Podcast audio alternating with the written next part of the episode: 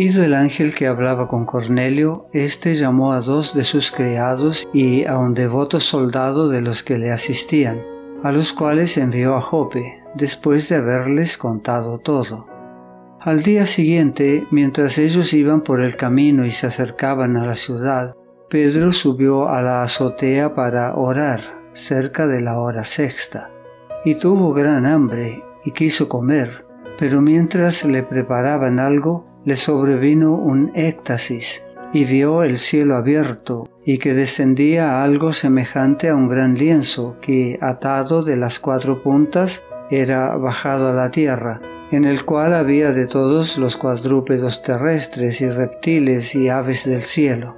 Y le vino una voz, Levántate, Pedro, mata y come. Hechos capítulo 10 versículos 7 al 13.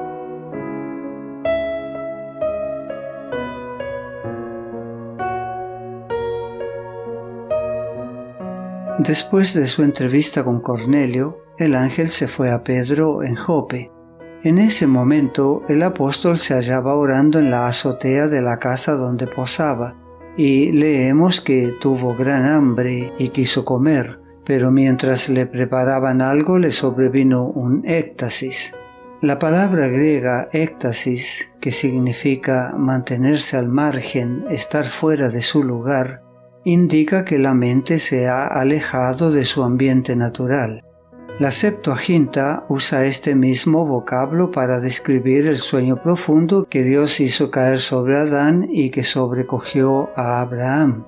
Génesis capítulo 2 versículo 21 y capítulo 15 versículo 12. En la visión, Pedro vio el cielo abierto y algo parecido a una gran sábana que, suspendida por las cuatro puntas, descendía hacia la tierra. En ella había toda clase de cuadrúpedos, como también reptiles y aves. Levántate, Pedro, mata y come, le dijo una voz. Entonces Pedro dijo, Señor, no, porque ninguna cosa común o inmunda he comido jamás. Volvió la voz a él la segunda vez. Lo que Dios limpió, no lo llames tú común. Esto se hizo tres veces y aquel lienzo volvió a ser recogido en el cielo. Hechos capítulo 10 versículos 14 al 16. Esta visión reprendía a Pedro a la vez que le instruía.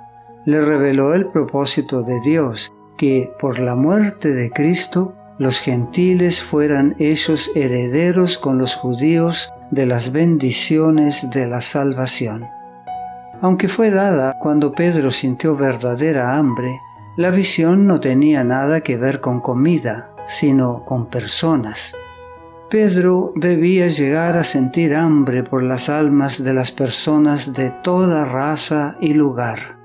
Después de haber aprendido esta lección, al menos en parte, Pedro declaró, Me ha mostrado Dios que a ningún hombre llame común o inmundo.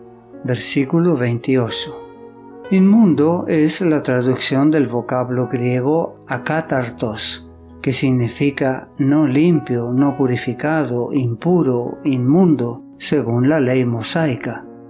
El uso de las palabras común e impuro o inmundo reflejaba la actitud judía hacia los gentiles, se consideraba que todos los que no eran judíos eran gente común o impura, que estaba excluida del pacto de Dios. Las prácticas de esos parias espirituales, diferentes de las del pueblo escogido, eran llamadas comunes.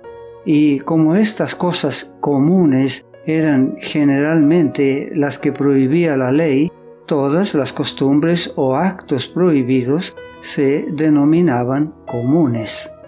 Todavía ninguno de los discípulos había predicado el Evangelio a los gentiles.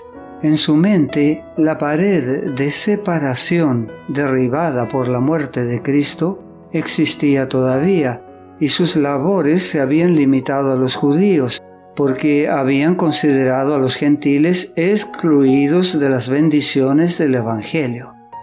Ahora el Señor trataba de enseñarle a Pedro el alcance mundial del plan divino.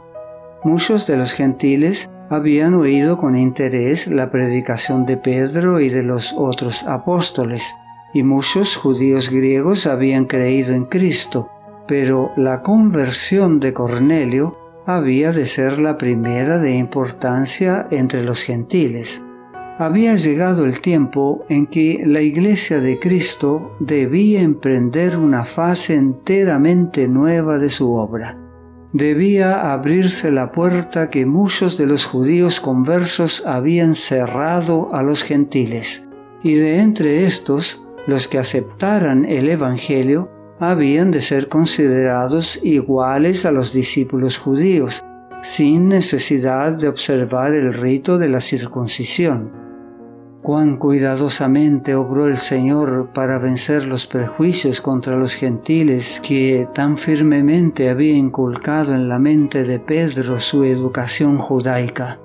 Por la visión del lienzo y de su contenido, trató de despojar la mente del apóstol de esos prejuicios y de enseñarle la importante verdad de que en el cielo no hay acepción de personas, que los judíos y los gentiles son igualmente preciosos a la vista de Dios, que por medio de Cristo los paganos pueden ser hechos partícipes de las bendiciones y privilegios del Evangelio. Mientras Pedro meditaba en el significado de la visión, llegaron a Jope los hombres enviados por Cornelio, y se hallaban delante de la puerta de la casa en que posaba. Entonces el Espíritu le dijo, He aquí tres hombres te buscan. Levántate pues y desciende, y no dudes de ir con ellos, porque yo los he enviado. Versículos 17 al 20. Estas instrucciones implicaban que Pedro debía relacionar la llegada de la delegación que lo buscaba con la visión que había tenido. Para el apóstol esa orden era penosa y debía hacer violencia a su voluntad a cada paso que daba mientras emprendía el deber que se le imponía, pero no se atrevió a desobedecer. Así que, descendiendo a donde estaban los hombres, les dijo, Yo soy el que ustedes buscan. ¿Qué asunto los ha traído por acá? Ellos le refirieron su singular misión diciendo, Venimos de parte del centurión Cornelio, un hombre justo y temeroso de Dios, respetado por todo el pueblo judío. Un ángel de Dios le dio instrucciones de invitarlo a usted a su casa para escuchar lo que usted tiene que decirle. Entonces Pedro los invitó a pasar y los hospedó.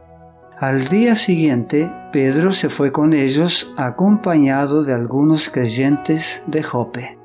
Versículos 21 al 23. No te pierdas nuestro próximo mensaje. La gracia de Dios sea contigo.